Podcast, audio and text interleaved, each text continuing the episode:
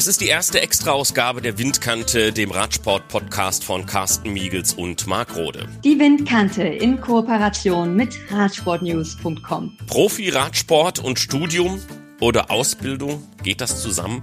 Eine Frage, die man so pauschal eigentlich gar nicht beantworten kann. Es gibt viele Wege nach Rom und genau diese wollen wir mit den aktuellen und ehemaligen Radprofis Chantal Hoffmann, Philipp Walzleben, Romy Kasper, Daniel Westmattelmann, Claudia Lichtenberg, Thomas Rohregger und Christoph Pfingsten nachzeichnen. Die Schule ist aus. Aber was jetzt? Fulltime Radsport oder doch ein Studium? Oder doch vielleicht beides gleichzeitig? Eine Radsportkarriere, die dauert nicht ewig und nicht jeder kann TV-Experte, sportlicher Leiter bei einem Profiteam werden oder mit hohen Posten in der Sportpolitik landen. Es muss also noch was anderes her, will man sich nach dem Sport nicht in Schwierigkeiten bringen. Die norwegische Zeitung VG hatte vor zwei Jahren eine Umfrage unter Skilangläufern der Nationalmannschaft durchgeführt. Die Fragestellung war, wisst ihr, was ihr nach dem Sport machen wollt? Zwölf beantworteten die Frage mit Ja, elf wussten es aber eben auch nicht. Die Verhältnisse dürften im Radsport da nicht anders sein. Christoph Pfingsten, ab 2020 Mitglied des Teams Jumbo Fisma, hatte schon früh einen Plan. So ist es. Ich bin Bachelor of Arts in sportgesunder Prävention. Die Zukunft dicke, alte, kranke Menschen. und äh, nee, ich bin wirklich froh, dass ich es gemacht habe, weil ich glaube, man muss einfach einen Plan B haben in diesem schnelllebigen Radsport. Es kann immer was passieren, man kann morgen äh, hinfallen und sich verletzen und die Karriere ist vorbei, was man nicht hofft. Ähm, aber ich glaube, dass es doch sinnvoll ist, einen Plan B zu haben. Man ist dann als äh, junger Mensch natürlich auf so einem Scheideweg, für was entscheidet man sich oder wo, was geht man intensiver nach. Ich wollte weder den Profivertrag sausen lassen, noch die Möglichkeit äh, zu studieren und habe mich dann damals für beides entschieden und habe mir gedacht, okay, ich mache das so lange, wie es funktioniert und falls es irgendwann nicht mehr geht, höre ich halt eins auf. Und am Ende, äh, glaube ich, habe ich beides sehr, sehr weit gebracht. Also ich habe Maschinenwesen an der TU München studiert und das auch abgeschlossen.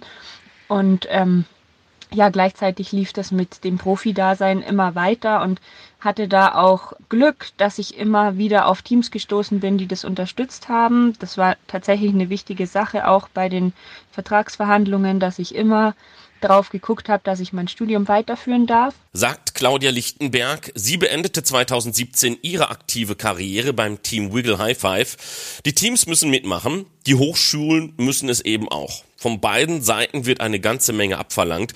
Die Luxemburgerin Chantal Hoffmann, die in diesem Jahr ihre Karriere bei Lotto Sudal beendete, studierte Physiotherapie.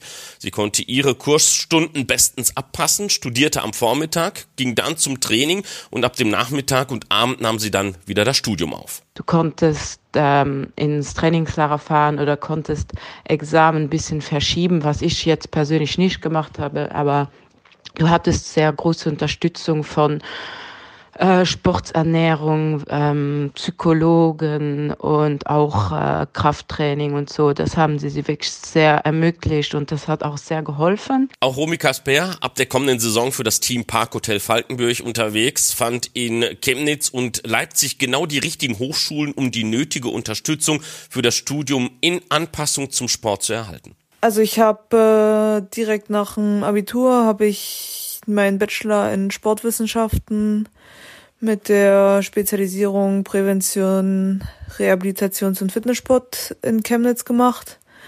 Hab das parallel zum Leistungssport eigentlich auch in ja dreieinhalb, vier Jahren durchgezogen.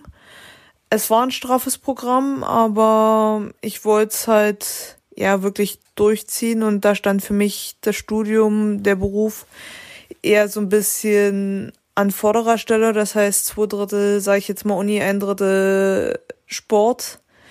Auch wenn es schwer war zu vereinbaren. Kann da anschließend beim Masterstudium jetzt in, in Leipzig auch nur Gutes berichten. Eine super Unterstützung. Also es wurde sowohl in Chemnitz als jetzt auch in Leipzig wirklich auf Training, Wettkampf äh, und so weiter äh, eingegangen. Ob es um Urlaubssemester ging, ob es auch um Prüfungsleistung ging kann ich mich nur wiederholen. Eine tolle Unterstützung, kann es nur jedem empfehlen. Es sind beides Universität Partnerhochschulen des Spitzensports. Es gibt viele Wege in Deutschland, eine Radsportkarriere mit einem Studium zu verbinden. Man muss nicht immer physisch anwesend sein, um das Lernen zeitlich flexibler zu gestalten. Da nutzte Philipp Walzleben zum Beispiel auch in den kommenden beiden Jahren für das Team Corenton im Sattel ein Online-Studium. Das heißt, ich habe keine oder nur sehr wenige äh, Pflichtpräsenzen dort. Ähm, das meiste passiert über ja, Webinare, wie man es nennt. Also wir, wir, treffen uns online, um dann Sachen zu besprechen mit den Dozenten. Das ist natürlich sehr gut für die Zeiteinteilung, da ich mir die Sachen auch ähm, in der Wiederholung ansehen kann, die Aufzeichnung sozusagen aber erfordert auch viel Disziplin, da man ja dort nicht hin muss. Das hat allerdings auch Nachteile, meint Walzleben, der Medieninformatik an der Technischen Universität Brandenburg studiert. Was mich auch stört, was auch nachteilig ist, ist, dass man bei diesem System keine Kommilitonen hat. Das heißt, man muss sich doch irgendwie alles ein bisschen selber zusammensuchen oder mit Leuten schreiben. Aber man sieht leider im echten Leben nie Leute, die das gleiche studieren und die, die, die gleichen Prüfungen haben.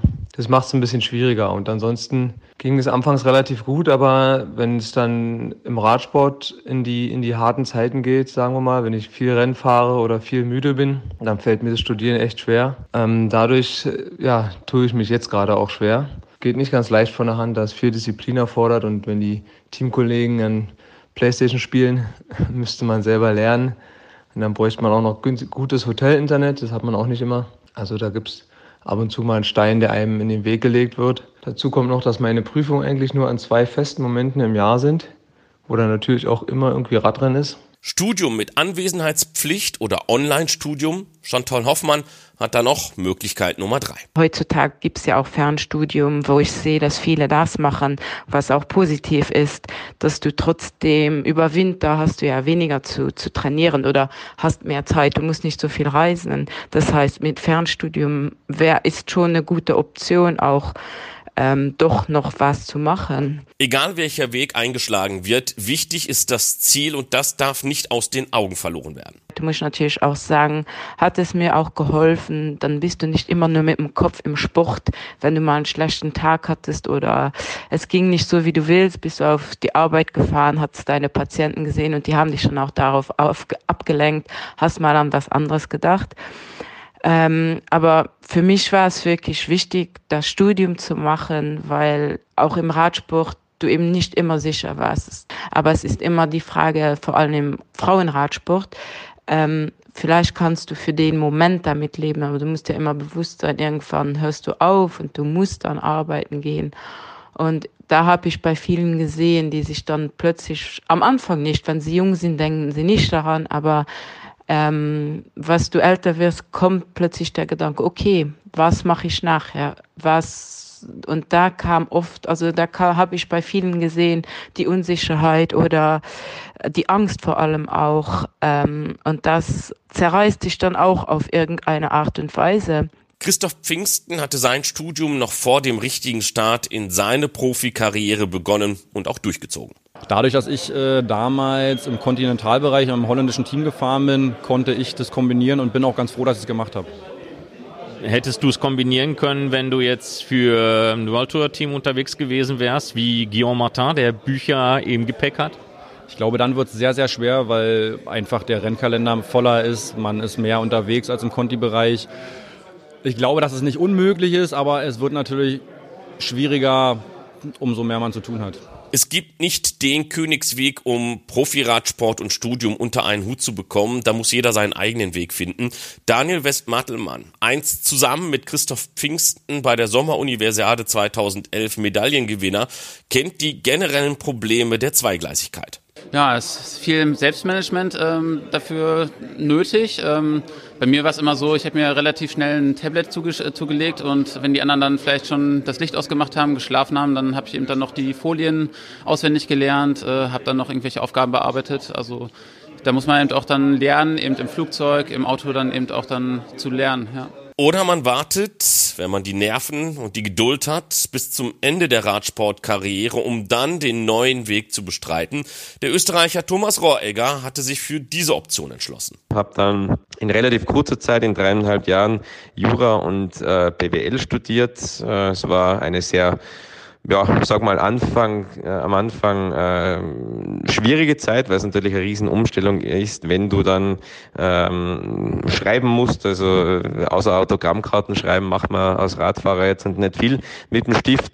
Das muss man sich dann alles wieder neu äh, beibringen. Aber ich sag, das, was wir als Radsportler mitbekommen, diese Konsequenz und das große Leidensvermögen, das hilft dann natürlich auch äh, während dem Studium extrem. Äh, man hat da ganz andere Schmerztoleranz, sage ich mal, auch was das Sitzfleisch anbelangt. Das spanische Nationale Olympische Komitee hat jetzt ein Programm für Sportler ins Leben gerufen, die ihre aktive Karriere beenden, denn nicht alle können, wie Alberto Contador oder Juan Antonio Fletcher, Eurosport-Experte werden.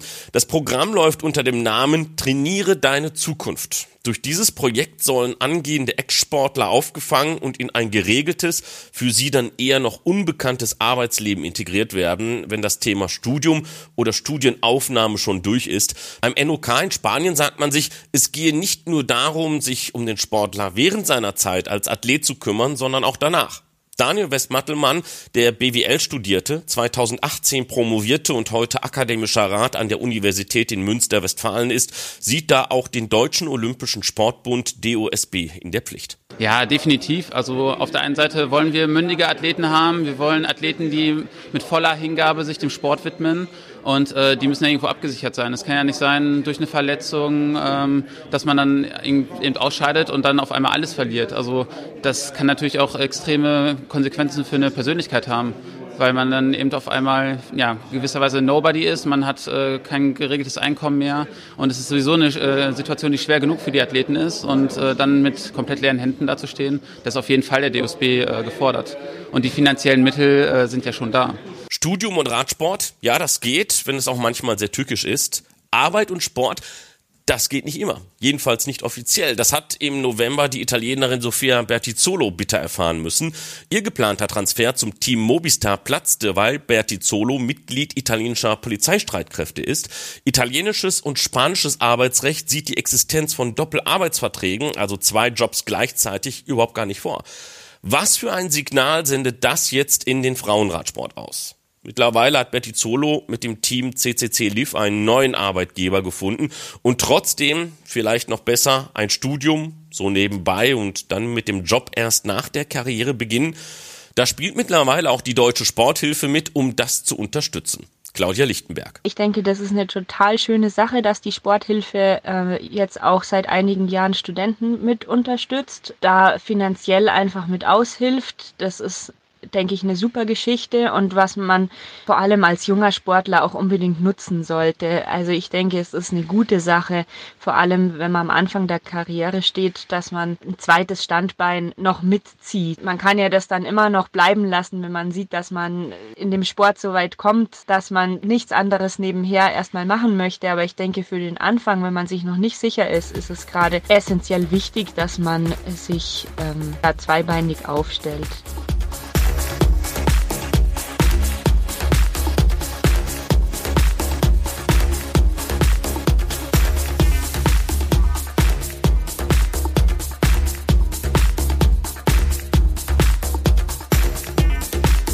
Sport und Studium finden auch auf einer ganz anderen Ebene zueinander, wenn der Studierende seine sportlichen Fähigkeiten bei internationalen Wettbewerben einbringt, wie zum Beispiel einer Universiade, den Olympischen Spielen der Studierenden unter dem Dach der FISO, dem Internationalen Hochschulsportverband. Die ersten Sportwettbewerbe für Studenten fanden 1905 in den USA statt und dort wurde dann auch der erste Studentensportverband gegründet. Die erste Sommeruniversiade dann 1959 in Turin. Teilnahmebedingungen. Man muss eingeschriebener Student im Alter zwischen 17 und 25 Jahren sein. 2011 im chinesischen Shenzhen erfüllten Daniel Westmattelmann und Christoph Pfingsten diese Voraussetzungen und gewannen zusammen mit Grisha Janoschke und Matthias Belka die Silbermedaille im Mannschaftszeitfahren. Aber nicht nur des Erfolgs wegen findet Christoph Pfingsten Universiaden sehr gut. Absolut. Also ich glaube, wer das einmal mitgemacht hat, ähm, die Universiade kommt eigentlich der Olympiade ziemlich ähnlich. Ähm, da ist alles gleich, ob es nun äh, die Eröffnungsfeier ist, die Abschlussfeier mit Riesenspektakel, äh, ähm, das olympische Dorf, wo man mit allen anderen Nationen und anderen Sportarten äh, in Verbindung kommt, äh, wo man auch dann die anderen Sportstätten angucken kann, wenn man mit seinem äh, Wettkampf fertig ist. Es war ein absolutes Highlight in meinem Leben und ich bin froh, dass ich es mitmachen durfte.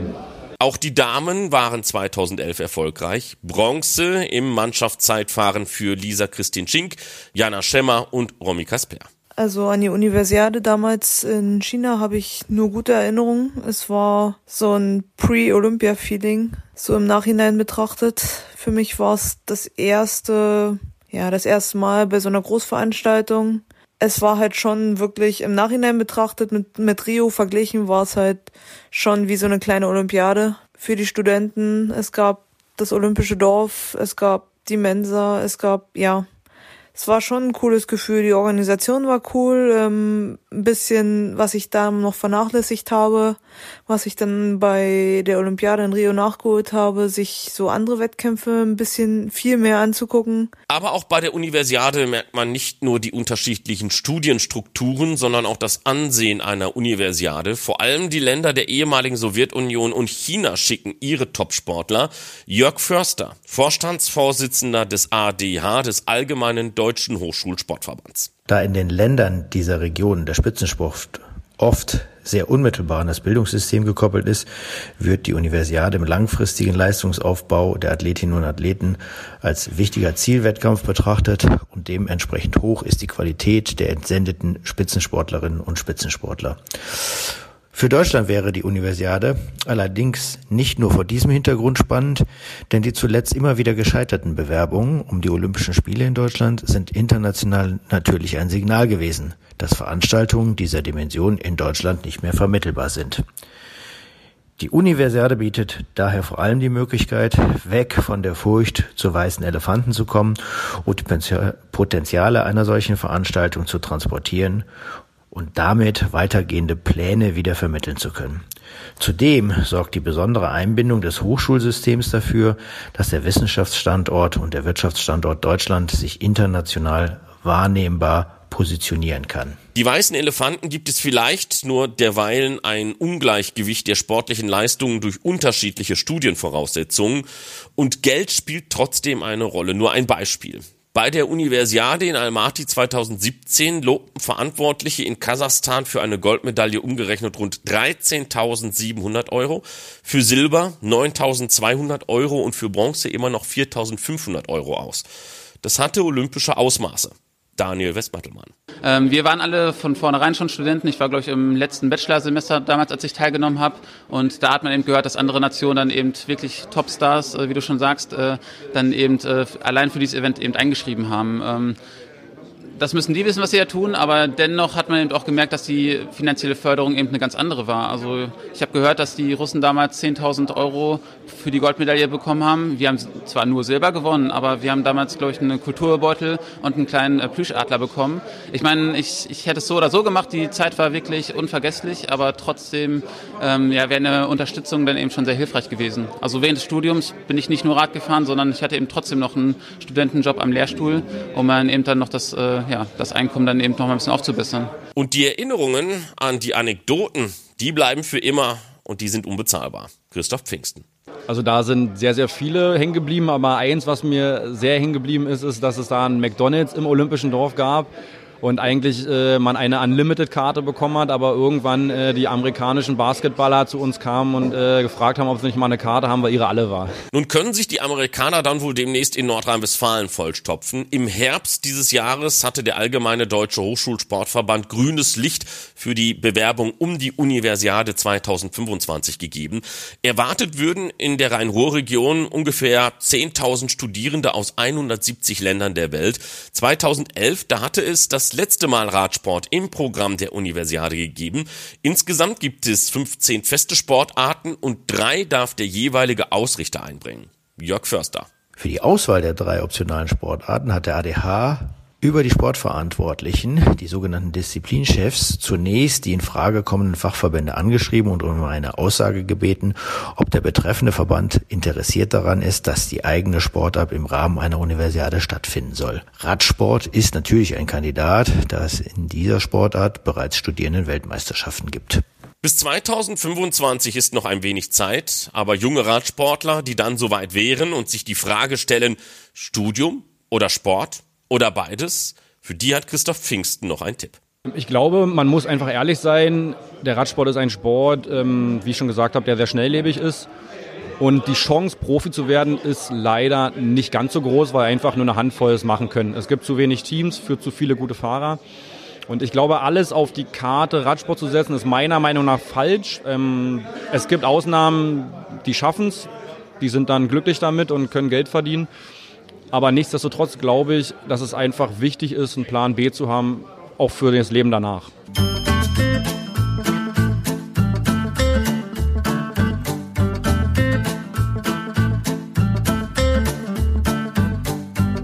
Und das war die erste Extra-Ausgabe der Windkante, dem Radsport-Podcast von Carsten Miegels und Marc Rode. Und es war zugleich die letzte Ausgabe der Windkante vor Weihnachten.